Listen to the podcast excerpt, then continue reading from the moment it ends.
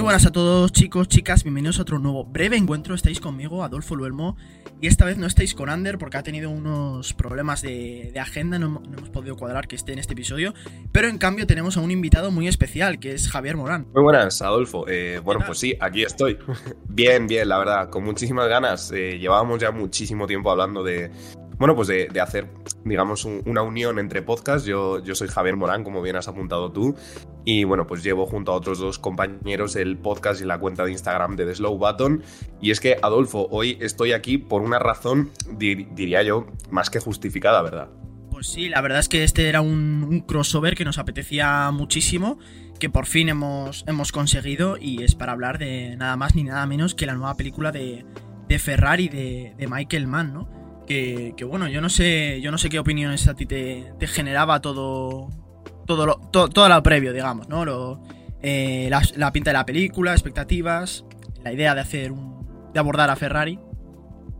La verdad que al principio, bueno, pues yo lo afrontaba con muchísimo hype, tenía muchísimas ganas, pero sí que es verdad, Adolfo, que eh, a medida que la película se iba cocinando, por así decirlo, y probablemente se estuviera ya preparando todo el tema de postproducción, por así decirlo, empezaron a salir unas imágenes que yo creo que eran eh, correspondientes al CGI de la película como tal, y yo no sé si debía ser algo, digamos, muy, muy primario eh, las imágenes que salieron en aquel momento, pero es verdad que parecía que tenía una pinta terrible el CGI y es verdad que en Ferrari entiendo yo que todo tipo de accidentes o los accidentes que aparecen, pues no todos se pueden recrear en la vida real con maquetas de coches o lo que sea, con lo cual sí que es verdad que la sensación en un punto, antes de que, de que pudiéramos ver la película juntos, Adolfo, bueno, pues era, era un poco extraña, ¿no? Porque digo, uff, pinta feo el tema del CGI.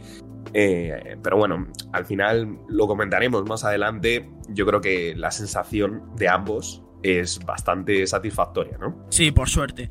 La verdad es que sí, me comentabas antes de, verla eh, todo esto del CGI y la verdad es que me costaba un poco, me costaba un poco negarte porque es verdad que los clips no eran, distaban mucho de ser los mejores. Pero bueno, yo cogía y decía, pues bueno, pues es una película de, de Michael Mann, que los que no sigáis, probablemente lo conozcáis, ha hecho películas como Hit, ¿no? Que es ese, ese tipo de cine de acción que te muestra escenas impresionantes, pero también te cuenta, te cuenta algo, ¿no? Y además en su caso con un sonido muy, muy particular de las armas, yo creo que nunca han sonado así en una película, si me apuráis a lo mejor Tenet. Eh, que verla en el cine quizá fue lo más parecido. Pero, pero claro, un señor que hace este tipo de cine, abordando a Ferrari, con un tipo de sonido que, que, es para tratar coches, que puede ser bastante impresionante, con Adam Driver, eh, con Penelope Cruz, eh, también estaba Sealing Woodley, eh, Patrick, Dempsey, aunque sean papeles más, más pequeñitos, sobre todo vista la, película. Eh, pues yo creo que había cosas interesantes y al final, por suerte, como decía, decía Javier, pues hemos salido, hemos salido contentos, ¿no? Podemos darle, darle a los dos pues una buena recepción, ¿no? por supuesto que sí, Adolfo. La verdad que la película al final eh, bueno, eh, haremos breves eh, apuntes ¿no? sobre ella, entraremos un poco más al, al, detalle, por así decirlo. pero vamos, yo creo que los puntos buenos de la película superan con creces a los que son un poco malos. Es verdad que el CGI sigue sin ser el mejor del mundo, pero es verdad que tampoco es necesario, no es algo que me moleste, mientras simplemente sea creíble, y no estoy hablando de, uff, creíble con un cinquillo, sino creíble bien, por así decirlo, simplemente pues sabiendo que hay mejores CGIs, pero muchísimos peores también, pues la verdad que con eso yo sí me doy por satisfecho, ya que la película no bebe realmente tanto del CGI, sino que es más eh, las subtramas que ya comentaremos. Pues efectivamente, la verdad es que es que sí, podemos entrar ya, ya a ella y, podemos empezar por lo, por lo malo quizá, porque es lo más... Eh, lo, que nos podemos quitar más fácilmente, ¿no? Em, es, ese CGI, ¿no? Cuando lo hay a veces sí que flaquea un poco y yo realmente no le veo, no le vería mucho más de no ser por, por el inicio, ¿no? Porque es verdad que empieza un poco, empieza un poco duro, me parece a mí. Yo no sé a ti qué, sensaciones te generó. Pues sí, eh, yo creo que lo, comentamos justo nada más salir después del cine. Eh, apuntamos que la primera media hora es una media hora un poco lenta. Yo entiendo que esa media hora, bueno, pues sirve un poco como para sentar un poco presentación de, caracteres, por así, por así decirlo, de personajes. Y, bueno, pues es verdad que al principio a la gente, al público, se le puede hacer algo lenta. Y yo creo que esos 30 minutos culminan eh, justo con el CGI, que en mi opinión es el peor de toda la película. Un plano bastante general y es eh, cuando se mata un piloto eh, de pruebas, Ferrari, conocido, y en la película así lo dejan ver, una persona muy, muy fría, aunque supuestamente en la realidad no tanto como aparece en la película, pero sí, efectivamente, se mata el piloto eh, el CGI de ese momento en cuestión, bueno, pues es de un plano bastante general, con lo cual el coche se ve al fondo del todo y el piloto volando al fondo del todo. El movimiento es divertido, sí, sí. El movimiento es divertido y no me gustaría decir que es divertido, pero es verdad que el coche, en fin, está tan lejos que no se puede llegar a apreciar si el CGI es correcto. Me da la sensación de que es más correcto de lo que nos pensamos, pero, en fin, la naturaleza del propio plano, al estar tan abierto, tan alejado el coche, el foco y todo, pues es verdad que da mm, lugar a dudas. Dices, uff, no sé yo si esto es del todo correcto, si está logrado a la perfección, porque es verdad que, como decías tú, Adolfo, el movimiento por lo menos del piloto fallecido y, y que en la realidad empate descanse, por supuesto, es un poco curioso porque es básicamente una estrella dando vueltas por ahí hasta que termina estrellándose. Eh, salvo eso, Adolfo, yo diría que, en fin, la película cumple con creces y a partir de esta media hora yo creo que ya se da rienda suelta a todo tipo de, cosas que son precisamente las, las maravillosas de esta película.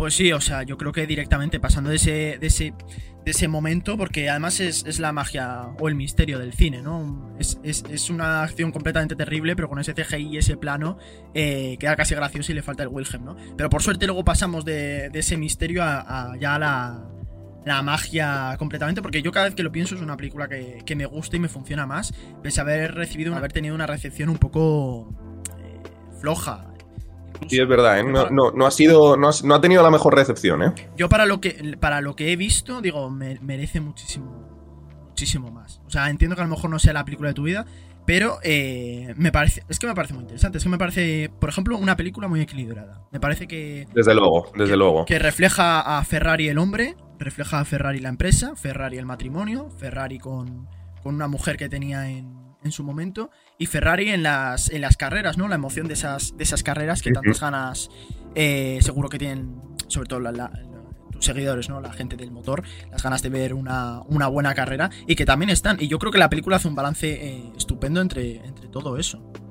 Yo, yo, de hecho, Adolfo, eh, permíteme decirte, de hecho es que eso es lo que mejor me parece que está logrado en la película, es decir, eh, meter tantas tramas separadas entre sí, que están vinculadas, por supuesto, porque es una realidad que sucedió, pero que estén tan bien espaciadas y, que se le dedique, digamos, el esfuerzo justo y necesario a cada una de ellas.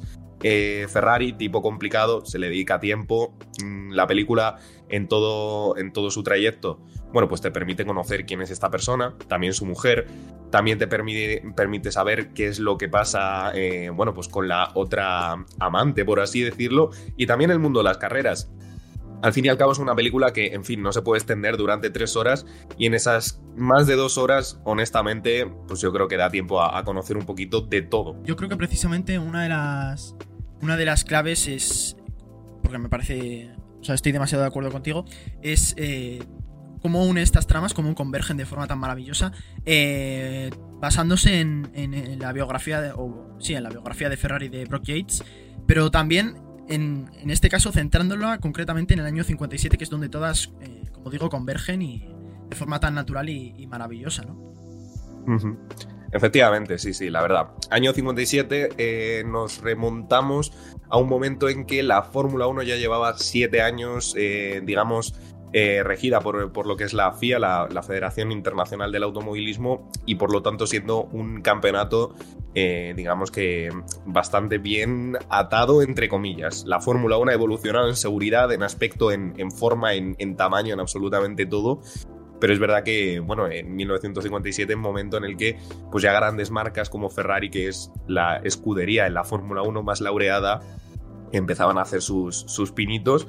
Y bueno, pues la, verdad que en ese sentido, pues eh, no solo podemos ver mediante el personaje de Ferrari eh, la mentalidad que tiene, una mentalidad que además, pues probablemente se extrapole a la Fórmula 1, sino que también un poco en, las relaciones interpersonales y en otro tipo de carreras, porque Adolfo, en esta, en esta película, Ferrari como tal no va estrictamente ligada a la Fórmula 1, sino a otro tipo de carreras que ya han desaparecido eh, y que eran, bueno, pues unas carreras muy, muy bonitas, pero que hoy en día serían impensables, ¿no? De hecho, precisamente por eso tenemos ese accidente tan gordo que sucede. Sí, la verdad es que, o sea, yo, no sabía, desde luego no sé tanto como tú, pero yo viendo las carreras eh, me era imposible no pensarlo. Eh, o sea, las medidas de seguridad, ya, ya solo de cara, de cara al público, que es lo que te entra por los ojos, ¿no? Que Efectivamente. estos, estos bloques de, paja o de, o de heno, ¿no? Y ahí, para, que no te choques, que, eso en el momento en el que pasa una desgracia,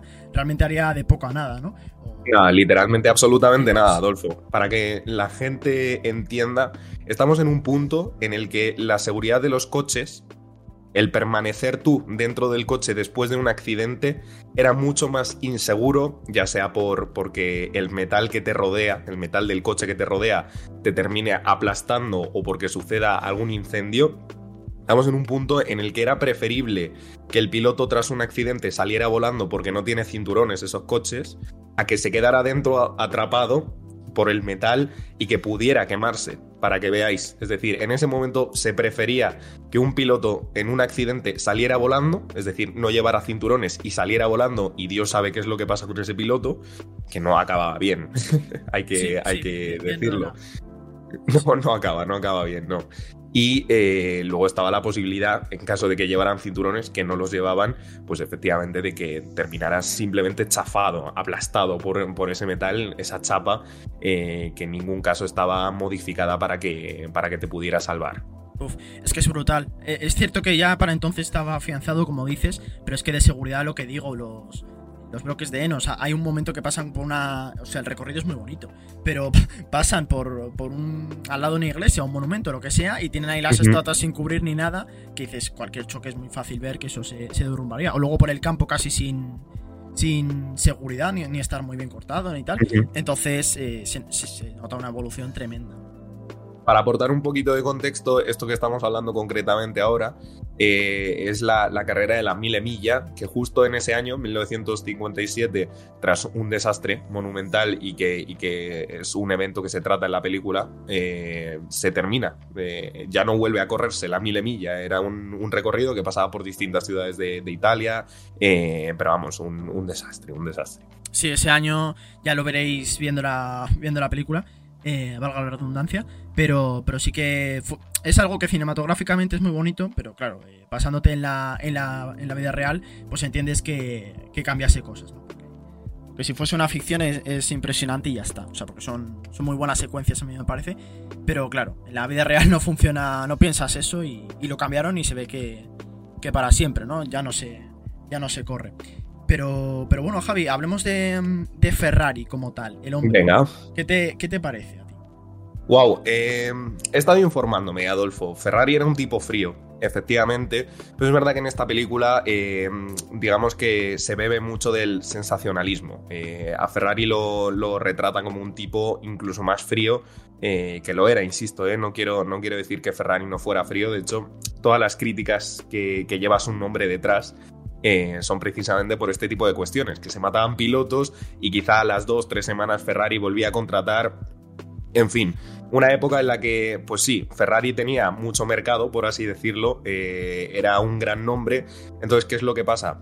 Pues que en ese momento los pilotos, y no solo los de Ferrari, sino todos en la Fórmula 1, por ejemplo, en otro tipo de carreras, se terminaban matando. Entonces, pues claro, eh, ¿a quién se le van a morir más pilotos? A quien tiene más poder, más potencial, en ese caso era, era Ferrari, ¿no? Que después de dos semanas, pues podría encontrar otro piloto, porque en aquella época simplemente Ferrari era pues lo que cualquier tipo deseaba, ¿no? Ya sea una persona normal que, opta por comprar uno de esos coches que son preciosos o simplemente pilotos, ¿no? Que, ansiaban simplemente poder subirse y competir para, la escudería de, este tipo, de, Enzo Ferrari.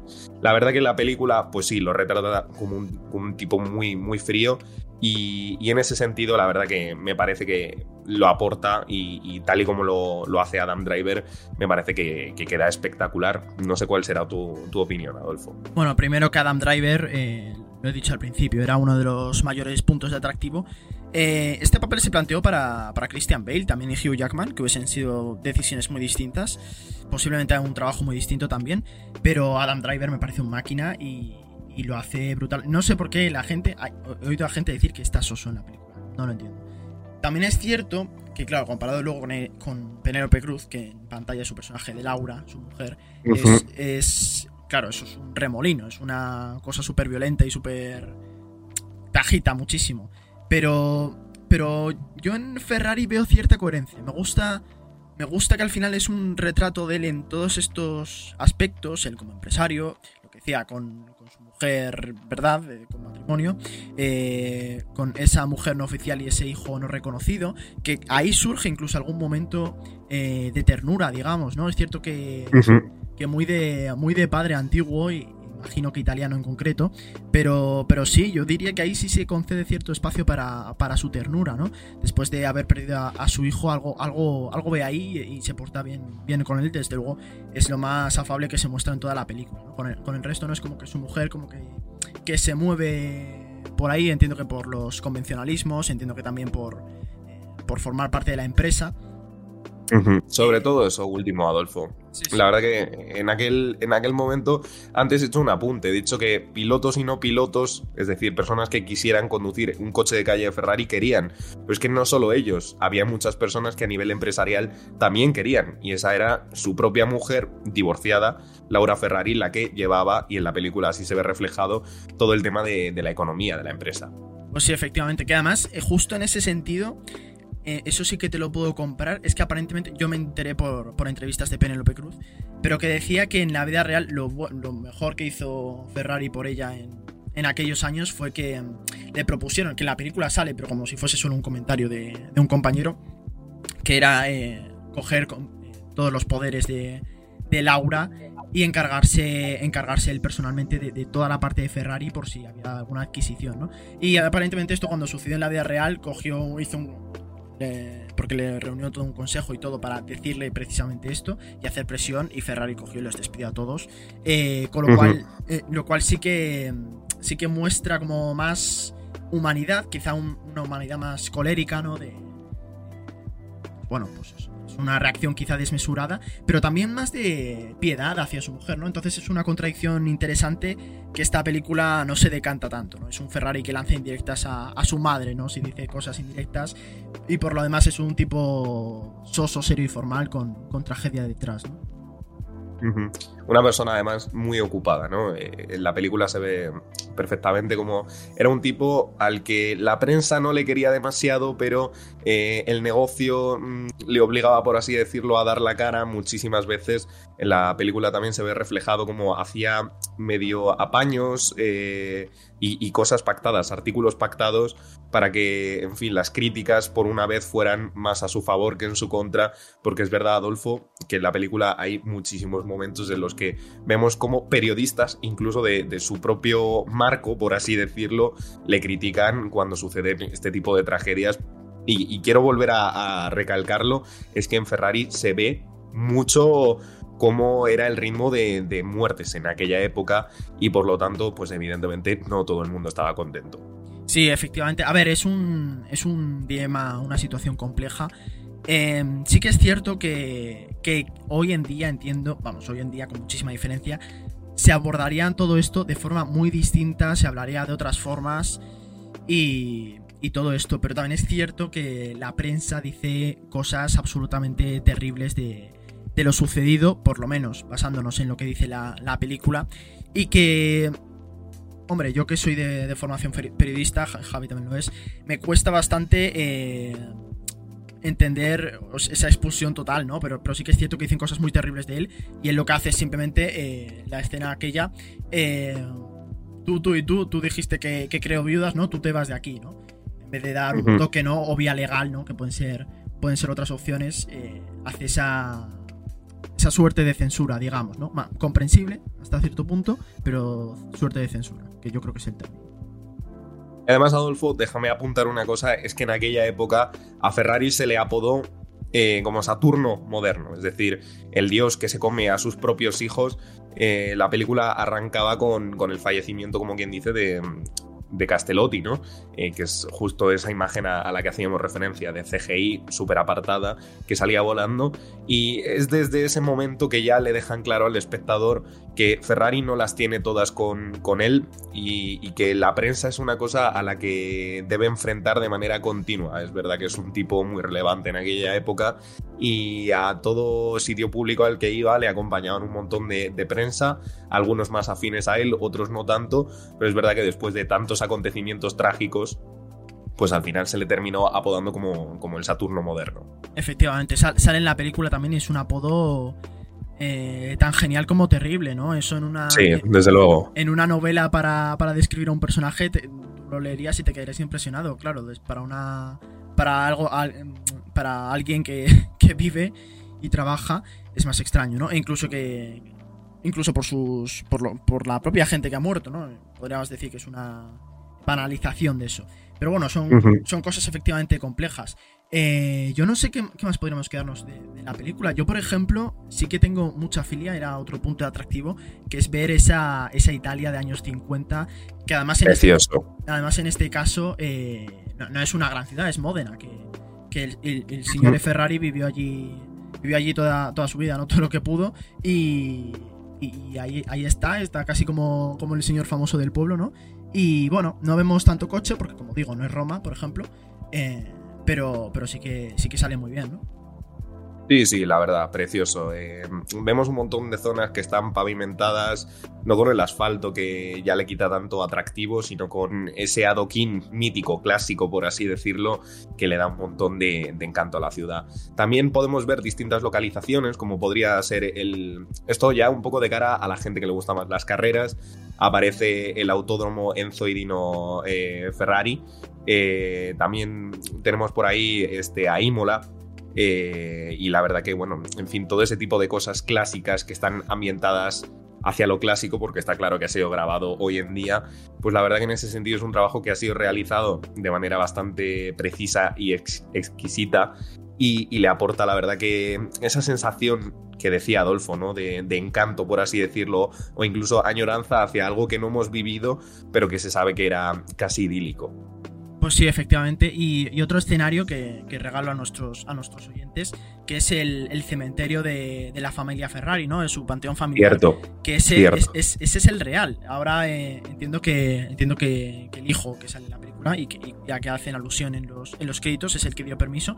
Pero en cualquier caso, sí, la, la familia Ferrari dio el permiso y, y la verdad es que yo entiendo que ayudaría bastante a los actores porque ya impone un respeto y sí que ayudaría bastante a interpretar esa tragedia porque de verdad que es lo más terrible que le puede pasar a alguien. Lo hemos dicho de puntillas y, es absolutamente terrible y lo que envuelve a los al matrimonio Ferrari, ¿no? Eh, haber perdido un hijo con 10 años, me parece que era, muy pequeño. Iba muy, muy pequeño. Iba en contra de, la ley de vida. Ferrari vivió hasta los 90 años y su hijo murió antes que él y no solo antes que él, sino en la infancia. Una cosa terrible. La verdad, la verdad. De hecho, es precisamente eso lo que ya te coloca en una posición como espectador en la que todo lo que ves te toca esa, esa cuerda sensacionalista, por así decirlo, esas emociones que en algún momento de la película pues emanan o brotan a, flor de piel y es verdad que, wow, eh, llegas a empatizar un montón, ¿no? Porque vemos a, Laura Ferrari, la, mujer divorciada de, Enzo Ferrari, eh, pues la vemos muy desgastada. Está claro que la relación entre ellos es una relación catastrófica, que se sabe que en un inicio tuvo que ser casi idílica, se amaban, de hecho en, algún momento de la película lo, comenta Adam Driver como Ferrari, dice, hablando con su, con su hijo fallecido, le dice a su hijo, yo hubo un momento en que amé con locura a tu madre y también a ti, por supuesto. Y la verdad que partiendo de ese punto tú entiendes ya perfectamente que las cosas se hayan torcido tanto en, tantos puntos de la vida de Ferrari, en la vida de Laura también, por supuesto. Y, wow, es lo que digo, eh, llegas a, empatizar y, esas tramas, esas tramas que no son todas relacionadas con, con las carreras, son unas tramas bien equilibradas y que para mí son fundamentalmente necesarias para que Ferrari como la concebimos de película, eh, sea Ferrari, tenga ese toque. Completamente, es que lo hemos dicho ya un par de veces, pero es que para mí es un punto fundamental y veo que tú también coincides. Eh, son unas escenas dramáticas eh, tremendas. Muy buenas. Es, lo, es, lo, que hace que comprendas, en el caso de Laura, que yo, yo, creo que hay un buen balance entre los dos. Yo no estoy con la, con la crítica que dice que mejor ella que, que él, aunque está muy bien frente a Adam Driver, pero que es una barbaridad decir eso. Pero, pero sí que es cierto que, que es un personaje que. Y, en, Modena lo decía, no, no, está en la loca, está es difícil, es tal. Y, y, no había esa empatía después de haberle sucedido algo tan sumamente terrible. Que ojo, hace, hace cosas que no son de, de persona, lógicamente, en sus cabales, ni que sean recomendables, pero hay un motivo detrás, ¿no? Y yo creo que, que, es representado con mucha naturalidad. Y también me llama la atención porque, revisando películas en preparación al episodio, que bueno, al final no tanto que ver, pero bueno, eh, quise hacerlo, eh, sí que, bueno, primero, de películas de, de Fórmula 1 hay de pocas a ninguna, y luego... Sí. Sí, sí, está, está RAS, de hecho, ¿no? Y algunas en los... RAS, RAS y, y, alguna del 66, ¿es posible? Grand Prix, eh, John Frankenheimer. Grand Prix, efectivamente. John Frankenheimer. Sí, pero, pero vamos, que, que, hay contadas, de carreras en general. Pero bueno, eh, sumando todo en, en, coches, digamos, eh, las mujeres tienen muy poca cabida generalmente en esto. O sea, por ejemplo, RAS... Uh -huh. Quien se haya emocionado viendo Rush, el retrato de las mujeres, yo me quedaría impresionado, ¿no? Porque es como un un divertimento, ¿no? Como un, un reflejo de, del estilo de vida que lleva esta, esta gente, ¿no? O por ejemplo... Uh -huh, realmente sí. Sí, o, o, yo recuerdo Driven, por ejemplo, ¿no? Que era... Que, que era Indicar, ¿no? Con Stallone. Pero vamos, que, que Indicar, era, efectivamente. Que, que, era, era un triángulo amoroso horrible de, de, no sé, de, le deja al principio de la película y luego se va con el piloto novato que pobrecito y luego que si vuelve, que si no sé qué, y luego una, uh -huh. una ex mujer. O sea que eso está para dar salseo de, en la película, ¿no? En, las escenas en las que toca, toca guion, ¿no? Y esto no, esto parece una, una parte completamente integral y que está muy bien hecha. Eh, volvemos a recalcar, Adolfo, que es que eh, Laura Ferrari, a pesar de, estar divorciada del propio Ferrari por todos los acontecimientos trágicos que han sucedido en, su vida compartida, sigue siendo la, gestora o la, financiera de, de, gran parte de la, de la economía de Ferrari, ¿no? De la empresa de Ferrari. Con lo cual, a mí es que esa parte, honestamente, me vuelve loca en la. Me vuelve loco la película. O sea, es. Es excepcional, ¿no? Ese tipo de tramas que surgen por, por lo mal que van en algún momento de la película económicamente eh, Ferrari, por las muertes de, de los pilotos y la mala prensa que tenía. Eh, es algo que termina calando no solo en el propio Ferrari, sino, sino en, las mujeres, ¿no? Que es lo que estabas diciendo tú, Adolfo, que, que, en otras películas no vemos apenas representación por parte de las mujeres, porque se las representa de una manera, en fin, incluso hasta, yo diría que un poco mala, ¿no? Pero es que aquí eh, Penélope Cruz es una mujer que, que cobra mucha presencia en la película y honestamente, de verdad, me encanta.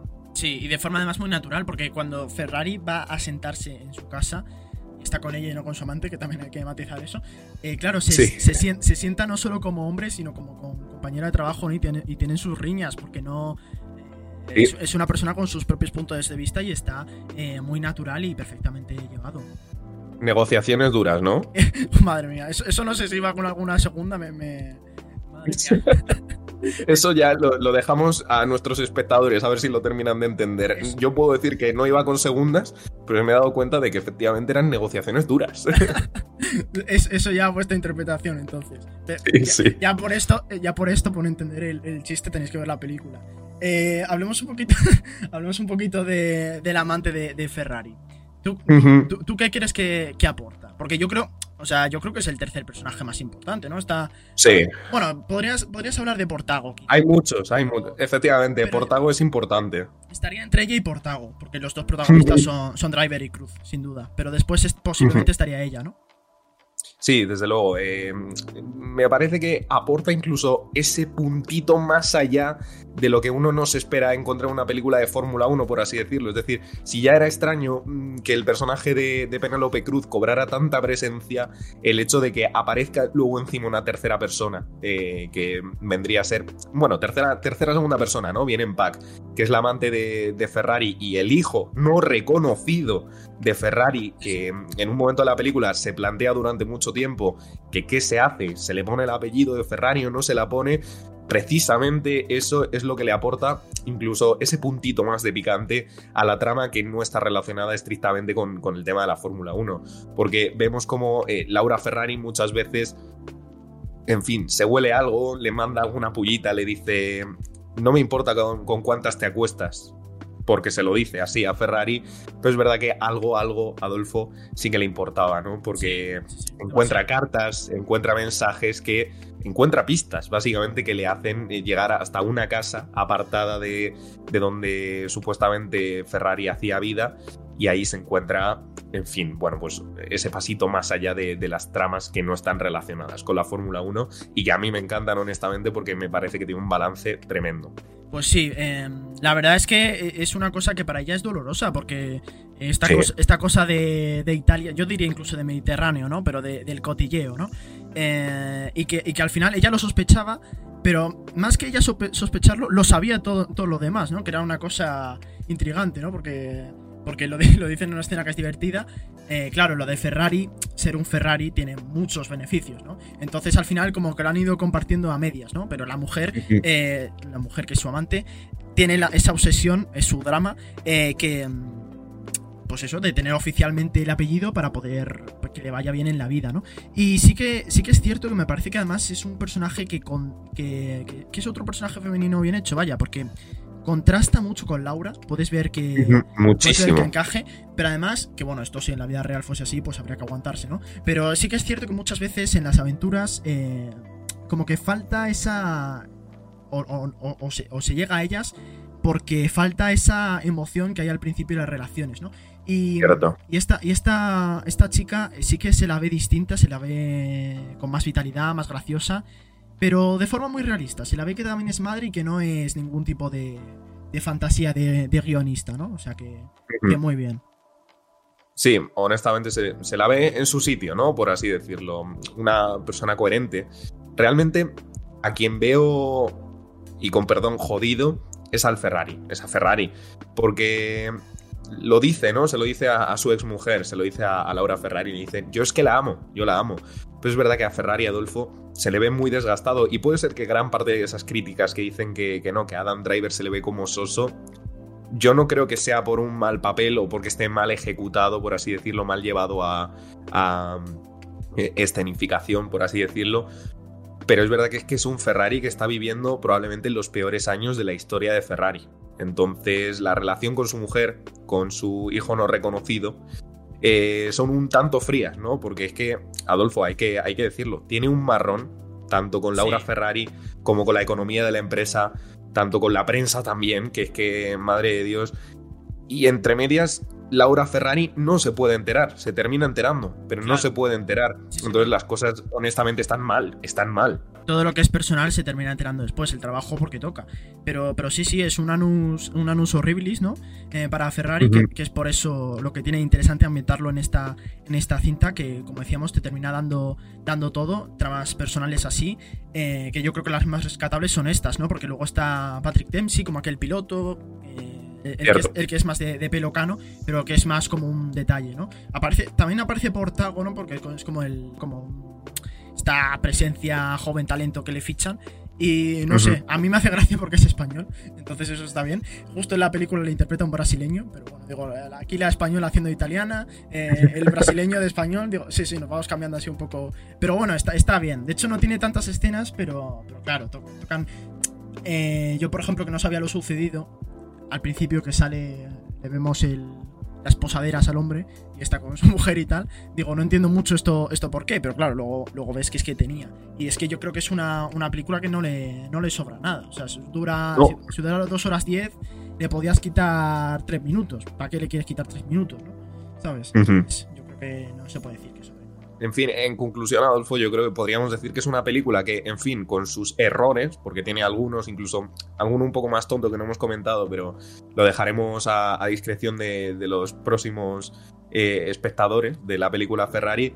Eh, estaba diciendo que eh, yo creo que los, los puntos buenos de esta película desde luego eh, decanta la balanza hacia lo positivo que hacia lo negativo, que en esa parte negativa, en fin, pues tiene esos pequeños errores, esas pequeñas cosas que quizá pueden descuadrar un poco, Pero en fin, yo creo que se ve totalmente solucionado, se ve totalmente decantado hacia la parte positiva de, de la balanza, porque es una película muy completa. Trata de lo justo, trata lo justo de coches y trata también lo justo de, Laura Ferrari y trata también lo justo de la economía de Ferrari y trata también de lo justo de, de la prensa. Y yo creo que todo eso entremezclado termina haciendo un producto muy potente que a mí personalmente, exceptuando esa primera media hora en la que hay que reconocerlo, ambos dos veníamos con un sesgo, exceptuando esa primera media hora, el resto a mí se me pasó volando y como dices tú, Adolfo, yo creo que es una película que está hecha para tener una longitud exactamente como, como la que tiene.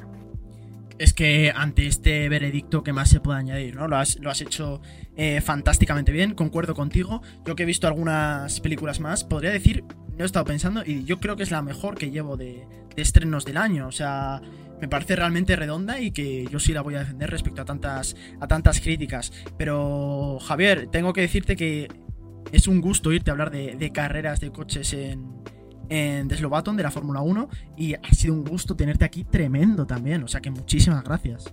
Adolfo, por favor, muchísimas gracias a ti porque, en fin, me parece precioso, ¿no? Eh, por formación eh, profesional, eh, ambos dos, pues estamos ahí estudiando periodismo y también el mundo de la comunicación audiovisual y joder, a mí me parece una oportunidad genial eh, ayudar a un amigo, que eres tú, un gran amigo, y, sobre todo, bueno, pues poder charlar en tu podcast por primera vez en un punto en el que converge el mundo del cine, que es lo tuyo, Adolfo, con el mundo del motor, que es un poco más lo mío, por así decirlo. Así que, en fin, el, gusto ha sido mío.